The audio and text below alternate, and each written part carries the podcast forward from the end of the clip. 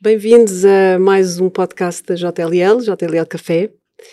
O meu nome é Maria Sacadura Bote e eu lidero a área de, de Project and Development Services, que atua uh, em due diligence técnicas uh, e em gestão de projeto. Tenho um enorme prazer de ter aqui comigo o Dr. Filipe Costa, da AICEP Global Parks.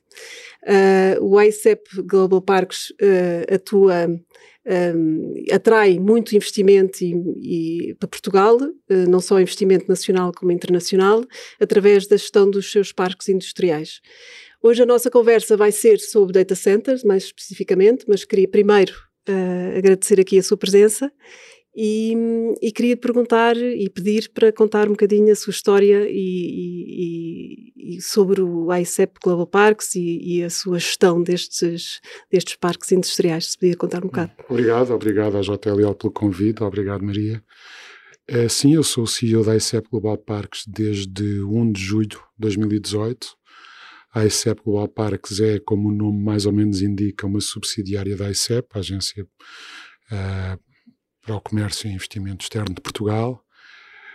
O que nós fazemos na ICEP Global Parques são duas coisas. A primeira é a gestão de parques empresariais e a segunda é uh, fornecer as ferramentas oficiais do Estado de site selection para a localização de projetos energéticos, industriais, logísticos, agregando a informação dos parques empresariais e disponibilizando uma ferramenta online chamada Portugal Site Selection.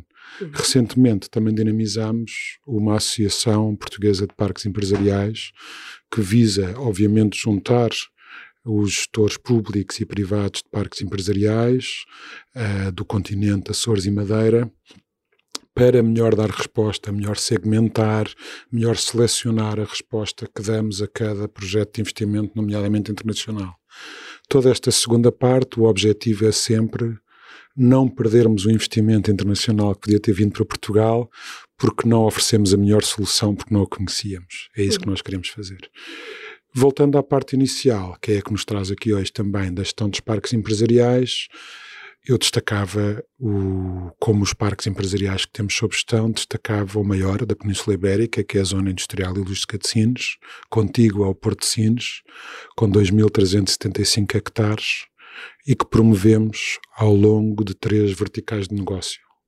A zona de atividades logísticas, de apoio aos terminais de contentores e de graneiros sólidos do Porto de Sines, a marca Energia Sul, que junta tudo o que é energia, transição energética, indústria refinadora, petroquímica, química, toda esta indústria agora descarbonizada, portanto, eletrificada, um, circular, tudo isso. E depois uma terceira área, que é o Sinstech Innovation and Data Center Hub, que é onde procuramos criar um hub nacional de estações de amarração de cabos submarinos e centros de processamento e armazenamento de dados. Exatamente. E aí liga muito bem à nossa, à nossa, à nossa temática 2, que são os data centers, e que os data centers estão em grande crescimento uh, na Europa, a nível europeu, e, uhum. e, e, em Portugal também se diz que pode vir a ser um, um, um hub uh, tecnológico também de data centers. Uh, mas o que é que está a criar esta grande necessidade? esta grande necessidade de, de, de, de, destes centros de dados, tanto na Europa como em Portugal? Sim.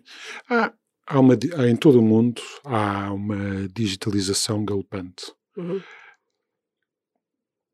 Nós, em Portugal, ouvimos muitas vezes falar na digitalização mais numa lógica de government, mas há toda uma economia de dados que tem uma escala absolutamente maior. E, portanto, quais são os drivers disso? São muitos.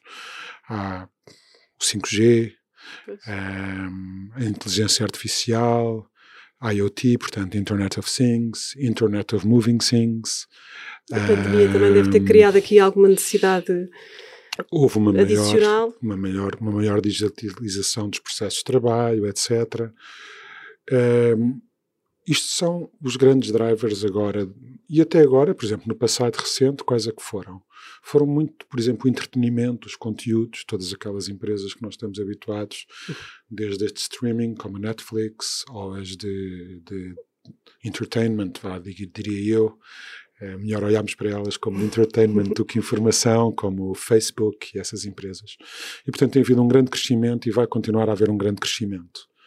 Um, e esse crescimento, obviamente, inspira a construção de mais cabos submarinos para ligar os vários continentes e as várias regiões até do mesmo continente, porque grande parte da transmissão de dados, 80%, é ainda por cabos submarinos de telecomunicações, uhum. apesar de haver satélites, apesar de haver depois as ligações terrestres, mas 80% do movimento está aí. E centros de dados, que na Europa têm estes drives todos, mais o driver da regulação porque há questões importantíssimas de segurança, não é? No sentido pois. de safety and security. E cada vez mais. Cada vez mais, porque uma coisa é uma vulnerabilidade quando estamos uh, a ver uma série em streaming. É aborrecido. A outra coisa, é num, a outra coisa é num cenário de Internet of Moving Things a ver eh, veículos a colidir ou a cair do céu porque houve uma falha. E a banca, uh, claro, o fintech, muito importante. Fintech, tudo. Tudo, tudo. Todas as áreas estão em grande digitalização e eu diria que os grandes drivers serão uh, eh, 5G, Artificial Intelligence, Augmented Reality e IoT, a somar a todos os outros que já temos agora. E a regulação europeia que inspira a construção de grandes hubs de processamento e armazenamento de dados dos europeus dentro da Europa. Portanto, há as questões da segurança, as questões da soberania, da soberania digital. Tudo isto criou ótimas condições do ponto de vista da procura e da regulação para nós lançarmos em 2019 este novo produto, o Sinstech Innovation and Data Center Hub. Mesmo numa altura, numa altura ideal. Quando se fala num crescimento do mercado europeu a nível de, de, de investimento para data centers, que pode chegar aos 65 mil milhões de euros eh, uhum. em 2027, portanto é um crescimento enorme. Um, Agora, este, este investimento está concentrado uh, nos, nos países FLAP, uhum. FLAP de, okay. Eh, que é Frankfurt, que é Amsterdão, um, Londres, Paris e Dublin. e Dublin, exatamente. Uhum. Mas, mas ouve-se falar também, e está-se está a começar a uhum. sentir, que existe aqui uma saturação. Esses mercados estão a começar a ficar saturados ou estão a começar a ficar subcarregados. Subcarregados, um, mais. Subcarregados, sim, pronto. Sim. E, e, e, se calhar tem aqui algum uhum. input uh, a dar. Porque é, que, porque é que estão a chegar a esta, esta subcarga? Há um enorme aumento de procura e em todas estas dinâmicas da transição energética e da transição digital, a escala é cada vez maior. E, portanto, nós vemos, por exemplo, que as turbinas eólicas dos aerogeradores de eletricidade renovável eólica são cada vez maiores, não é? Agora já são verdadeiramente gigantescas, as de última geração. E com os data centers acontece um pouco o mesmo. Os data centers para serem óptimos e com este crescimento da procura, com este crescimento da necessidade, são cada vez maiores. Uh, proporcionalmente consomem menos eletricidade, mas consomem, ou diria, proporcionalmente consomem menos energia, mas são de tal forma maiores do que costumavam ser, consomem muito mais eletricidade, porque já não pode ser só energia, tem que ser eletricidade tem que ser eletricidade verde de capacidade acrescentada à rede e, portanto, tudo isto cria uma enorme pressão. Uh, e nessas cidades que referiu, uh, FLAP, FLAP-D, Frankfurt, Londres, Amsterdão, Paris e Dublin. Muito mais expedito a dizer uma FLAP do que eu. é, é o hábito. Há uma, há uma concorrência com os recursos depois também da cidade. Por exemplo, tomando já a liberdade de falar de algumas vantagens competitivas de Portugal Ensinos e porque é que decidimos lançar este app. Porque identificámos precisamente essa sobrecarga. Uh, o primeiro grande projeto Data Center que estamos em Sines são 59,4 hectares. 59,4 hectares, que é o Start Campus, Sines Transatlantic Renewable and Technology Campus, com 495 megawatts de potência. Provavelmente será necessário fazer novas interligações elétricas para o fornecimento de eletricidade em muito alta tensão. Um, haverá recurso à água de uso industrial para arrefecimento, idealmente no futuro às infraestruturas que já temos, que é uma das sinergias que existem, nomeadamente as infraestruturas da REN Atlântico, portanto do terminal de gás natural de Sines e da antiga central a carvão de Sines, entretanto desativada, infraestruturas de tomada e rejeição de água do mar, que podem ser usadas também para arrefecimento de data centers, diminuindo assim muito o consumo de energia, que hoje lá está, energia essa que tem que ser eletricidade, que tem que ser de fonte renovável e que tem que ser capacidade acrescentada à rede, porque os grandes players assim o exigem, que seja capacidade acrescentada e não retirada de outros sítios. Isto é difícil de fazer noutros sítios. Pois. Por exemplo, em Amsterdão, imagino eu, não, não quero particularizar, mas podia dizer-me qualquer uma das outras, mas imagino que em Amsterdão, hoje em dia, seja difícil encontrar uma área tão grande para instalar um data center uh, a um custo razoável, não é? Atendendo ao preço que imagino que, que seja muito elevado do metro quadrado para construção em Amsterdão. Um, será muito mais difícil passar uma linha de muito alta tensão nova em Amsterdão, imagino que seja mesmo impensável, competir pelos recursos uh, de água ou pensar que se vai construir uma infraestrutura de tomada e rejeção de água do mar, acho que isso é tudo muito difícil. Portanto, eu acho que o que vai acontecer na Europa é a dimensão dos data centers vai ser tal, o seu consumo energético vai ter que ser elétrico e vai ser um consumo elétrico tal e a necessidade de água. Não quer dizer que se gasta água, mas é preciso a água existir, será o mais circular possível, certamente, será o mais verde possível, até porque os grandes players exigem que estes novos data centers sejam verdes em todos os sentidos, elétrico, impacto, água. Será difícil fazê-los nos grandes centros urbanos, onde competem depois com os recursos dos centros urbanos e precisam de uma série de interligações de infraestruturas que será difícil fazer. O ideal, por exemplo, para Portugal, é que se concentrem nos sítios onde podemos ter amarração de cabos. Pois. Portanto, Portugal começa a ser aqui uma, um país onde pode haver aqui esta, este impulso nos data centers, tem, tem aqui condições, não só em Sines, mas também como noutras, uhum, uhum. noutras zonas do país. Nós ainda somos um mercado bastante imaduro, imaturo Uh, a nível de data centers, temos 30 data centers, ou, uh, data centers dedicados empresariais. Uh, empresariais. e por aí fora. Portanto, aqui há, aqui há uma oportunidade. Mas, um, mas, mas Portugal faz sentido por isso. Então, pelo espaço, pela proximidade ao mar. Sim. Uh, Portugal sempre teve um pouco na rota das telecomunicações. Aliás, a amarração dos cabos. Século XIX, amarra, século XIX, século XX amarravam muitos cabos de telecomunicações e isso está um pouco a voltar, porque de facto para isso não temos de facto uma posição periférica, temos mesmo uma posição estratégica.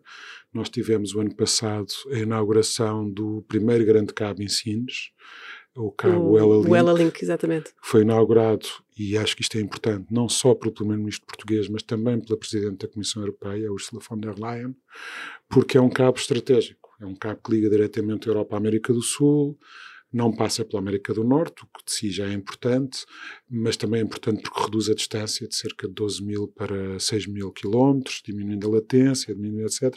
E faz o split em Portugal. Portanto, okay. não é um cabo que amarra em Portugal e depois vai fazer o split a Madrid ou a Londres. Faz aqui. Faz aqui. E, portanto, isso permite instalar logo data centers, porque nós, de facto, também não temos interesse em que os cabos amarrem, mas que passem por aqui como Sim, passam que é pelo mar e que a costa portuguesa seja, no fundo, a praia de Madrid ou de Londres, etc. Nada contra, obviamente, muito contente por haver uma grande dinâmica de data centers em Madrid. Muito importante e muito importante para nós também, porque tudo isto gera volume, gera atividade e beneficiamos muito do desenvolvimento económico de Espanha e de Madrid e, sobretudo, que está no nosso corredor atlântico, mas de facto preferimos que os cabos amarrem aqui, seja feito cá o split e que permita instalar data centers. E aí, defendendo um pouco Sines, não há assim muitas outras possibilidades, porque há depois três sítios tradicionais de amarração de cabos submarinos em Portugal que são fantásticos. Carcavelos, uh, Seixal e Sesimbra, mas que também é um pouco, sendo todos na área metropolitana de Lisboa, Exatamente. têm um pouco o mesmo problema que têm os outros, outros grandes centros, centros urbanos. Exatamente. E eu acho que a tendência vai ser para aproveitar a morfologia de costa, que normalmente é boa, porque foi por isso mesmo que se lá fez um porto, como um porto de águas profundas, como o de Sines, mas, por exemplo, um bom exemplo de uma estação de amarração de cabos que tem crescido muito é Marselha, vai-se aproveitar essas morfologias que são boas e por isso é que lá nasceram grandes portos inter, transoceânicos, as jurisdições portuárias e depois tudo aquilo que normalmente os grandes complexos portuários, logísticos e industriais, que é o que temos ensinos, concentram. Nós temos ensinos o quê? Temos lá está a morfologia e a jurisdição da costa para amarrar cabos. Temos uma enorme intensidade energética. Sines é sobretudo um grande cluster energético. Renováveis. Hoje em dia é um grande cluster energético, está lá a refinaria da Galp, que é um, um, importantíssimo motor da economia nacional, permite o nosso autoabastecimento dos combustíveis, que se não tivéssemos refinaria tínhamos que importar. Exportamos muitos combustíveis, para, não só para a Europa, como para a costa leste dos Estados Unidos. Está o grande complexo petroquímico da, da Repsol, que está em expansão. Uh, há agora muitos projetos químicos, portanto, produção de hidrogênio, hidrogênio e amónia verdes. Também, que é importante. Mas há uma série, há uma série de projetos, mas sempre houve e há, claro, que agora também muito famoso, o terminal de gás natural, por onde entra 90% do, do gás natural que Portugal eh, consome e que integra depois, tem um gasoduto que liga a Setúbal, onde o gás natural integra na MIBGás, que é a rede ibérica integrada de gás natural. E toda esta concentração energética, o advento de uma comunidade de energias renováveis que estamos a criar com o Porto de Sines e com a Câmara Municipal de Sines e que depois vamos chamar todos os players privados a participar, os mais relevantes da região, é uma série de desenvolvimentos de projetos de fotovoltaicas, eólicas. Ali na pro... zona? Ali na zona, fora naturalmente do complexo portuário logístico sim, sim, industrial, mas, mas, na região. Ainda é uma, é uma zona onde ainda pode haver aqui alguma implementação desses parques solares e Alguma, não, ninguém quer que seja excessiva, ninguém quer sim, que se prejudique sim, outros mas... valores ambientais ou agrícolas para isso, mas eu acho que dá para compatibilizar todos os usos. E isso lá está, voltamos ao início dos FLAP-D. Uh, a região Alentejo é mais ou menos do tamanho, a atual no 2 Alentejo, que é Alentejo e ali um bocadinho de Ribatejo, são ali quase 32 mil uh, quilómetros quadrados. Ou seja, é do tamanho da Bélgica que é uma a Bélgica é ligeiramente menor. Só que a Bélgica tem 2 milhões de pessoas e esta região tem 700 mil. Exatamente. E tudo isto, esta, esta pouca densidade, permite-nos esta ambição a somar a todos os outros fatores, intensidade energética, comunidade de energias renováveis, provimento elétrico de eletricidade de fonte eólica, solar, hídrica, tudo isso o grande disponibilidade de água dos industrial, o que já referi há pouco do duplo uso das infraestruturas de, de, tomada e rejeição de água do mar do setor energético, neste caso da central termoelétrica de um lado e da, do terminal e do, da tancagem de gás natural por outro. Tudo isto e, e outras coisas que temos feito. também, quer dizer, nós também não podemos descartar. Nós trabalhamos no licenciamento com a ANACOM, a Autoridade Nacional de Comunicações, a Direção-Geral dos Recursos Marítimos, e a Agência Portuguesa do Ambiente para facilitar a amarração de cabos submarinos no país em geral. Uhum. Uh, foi um trabalho que nós de facto tomámos iniciativa, correu espetacularmente bem. Uh, estas entidades uh, trabalharam incansavelmente connosco para, para que se reduza os prazos e haja uma maior certeza e agilidade no licenciamento de cabos submarinos sem se sacrificar nenhum requisito nem nenhuma exigência. É agora o que queremos e que vamos começar agora Uh, fazer o nosso trabalho junto a essas entidades é criar um canal pré-licenciado para a amarração de cabos submarinos, onde já temos a amarração do cabo submarino União Europeia América do Sul, que é o que tem em Barcelona, é o que tem em Marseille. Isso vai, vai, vai fazer com que o processo seja todo muito mais uh, rápido que seja mais, rápido. mais facilitado. É, e, e com isto, com todas estas vantagens que temos, a proximidade a Lisboa, podemos fazer aquilo que sempre foi papel de Sines, na logística, na energia, também nas telecomunicações. Vamos ter ali um grande hub de amarração de cabos submarinos e data centers. Já temos um de cada e já temos mais cabos a caminhos. Temos a perspectiva de uma empresa que nos abordou recentemente para instalar um centro de computação de dados. E tudo isto somado, já temos um pipeline de 5 mil milhões de euros. Portanto, desses 65 mil, milhões de euros. Aqui não, já estão. não está mal, porque o, o, o, CAPEX do projeto do Start Campus são 3.380 milhões de euros, depois há uma série de investimentos complementares, a atual estação de amarração de cabos uh, foi um projeto que no total custou 150 milhões de euros. Vamos agora ter um segundo cabo, que é um cabo muito importante, que nos vai ligar diretamente a Marselha, que é o cabo Medusa, Medusa. que vai juntar cinco países, portanto, os cinco países do sul da Europa, Portugal, Espanha, França, Itália e Grécia, uh, cinco países do norte da África, mais a Turquia. E, portanto, vamos desenvolvendo estas ligações diretas, que são muito importantes porque há pouco falava, por exemplo, no setor financeiro, a Maria. Uma ligação direta permite, se calhar, o desenvolvimento de outro fintech em Portugal que trabalha com a Bolsa de São Paulo. Exatamente. Diminui a latência para metade, tem mais capacidade, é uma ligação direta. As ligações diretas são importantes Muito por causa desta competitividade que acrescentam. Mas lá está, não, não estamos à espera que depois floresça um ecossistema de economia de dados e ensinos. Ensinos teremos as estações de amarração de cabos, teremos os centros de dados, teremos estes investimentos muito intensivos em capital, das grandes infraestruturas. E eu espero que depois isso tenha um grande efeito multiplicador na economia de dados eh, em Setúbal, Lisboa, Aveiro, Porto, Braga, portanto, que isto sirva ao país. Pois, isto, isto, isto era a minha pergunta também a seguir, era exatamente essa. não, não, não faz mal. Era, mas é pronto, é uma ligação perfeita. O que é que isto traz para Portugal? Porque um, é, é, o que é que Portugal beneficia com isto? Não, não, podemos falar que a construção dos data centers, podemos falar, mas, mas há aqui um benefício para Portugal muito mais abrangente. Uh, Tal como na logística de mercadorias, o que isto traz é uma optimização logística. E isto gera, obviamente, tem um efeito multiplicador. É? Quer dizer, se nós tivermos uma rota direta como temos ensinos, o California Express, de mercadorias que permite exportar, eh, sei lá, vinho, para dar um clichê, que é uma parte muito pequena das nossas exportações, mas fala-se sempre em vinho. Exportar vinho de Portugal para a Califórnia, no serviço California Express, transoceânico, vai diretamente de Sines para a Califórnia. Obviamente que isto é completamente diferente em termos de custo, tempo, ciclo de impacto de capital, acesso ao mercado dos terceiros, pelos nossos fast moving consumer goods, tudo isto gera uma grande competitividade, digamos assim. Neste caso, estava a exemplificar com a competitividade das exportações, mas obviamente que rotas diretas de mercadorias a todo o mundo também optimizam os inputs, nomeadamente optimiza as importações, e na logística de dados é a mesma coisa. Termos cabos diretos para os de altíssima capacidade uh, para os diversos pontos do mundo e termos ensinos, e na área metropolitana de Lisboa, centros de amarração e de comunicação desses cabos, permite gerar uma economia de dados, permite-nos estar a nós mais próximos, termos mais competitividade, desenvolver uma economia de dados.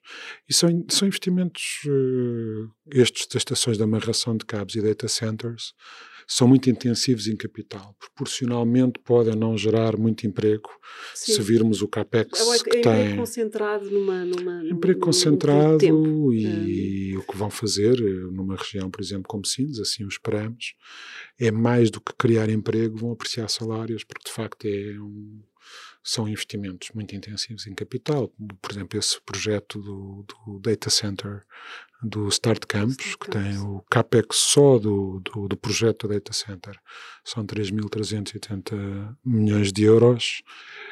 Tem uma estimativa de criação de empregos diretos entre os 700 e os 1.200. É, isto tem a ver que se for só um hyperscaler a tomar tudo, provavelmente fica nos 700. Se forem vários hyperscalers a tomarem vários módulos, pode chegar aos 1200. Portanto, é uma relação sim, que nos faz acreditar que a partida. Então está positivo. Sim, sim. Está é bastante um positivo, com, positivo. Com, com, aqui com, com, o desenvolvimento do vosso, do vosso parque e, de, e deste, deste setor Estou, porque temos tido muito boas notícias. Eh, por exemplo, tivemos agora recentemente a amarração do cabo, a amarração ou lançamento do cabo uh, da Google em Af uh, uh, o oceano para, um, para o continente africano, uhum. em Sesimbra, na nossa zona em Sines temos a perspectiva do Cabo Medusa para o Mediterrâneo, que já referi, que vem somar ao da América do Sul. Temos a perspectiva de um cabo para a Irlanda, portanto, nos vai aqui criar uma conectividade com outro grande centro de amarração de cabos. Um cabo para o norte da Europa, um cabo para a Flórida, que é um dos grandes centros de amarração de cabos nos Estados Unidos, e a verdade é que se tivermos eh, mais cabos a amarrar, porque querem estar próximo dos grandes data centers, os data centers querem estar perto dos cabos. Nós temos aquelas vantagens competitivas, eh, terrenos do Estado, não inflacionáveis, que permitem projetos escaláveis, todas as vantagens que já referi do ponto de vista energético, provimento de água, eh, possibilidade de buscar eh, ou de criar o seu próprio fornecimento de energias renováveis, todas estas sinergias eu acho que vamos conseguir desenvolver um hub e temos agora um lead muito interessante para uma coisa que é mais pequena, mas que é um centro de computação, portanto já não é só um centro de processamento e armazenamento de dados. Uhum. Eu acho que então as perspectivas e as, eh, são super positivas. Acho que é, é, é de facto um, um, um, setor que está em crescimento e que, e que eu acho que o ICEP eh, Global Park está aqui a dar aqui um, um impulso muito importante uh, nesta, neste setor. E queria agradecer muito a sua vinda cá, a sua, as suas explicações e as suas, os seus inputs aqui para. Um, e pronto. Muito, muito obrigada, muito obrigada Obrigado, por ter cá vindo. E obrigada a todos por terem uh, ouvido e estar aqui presente no nosso podcast.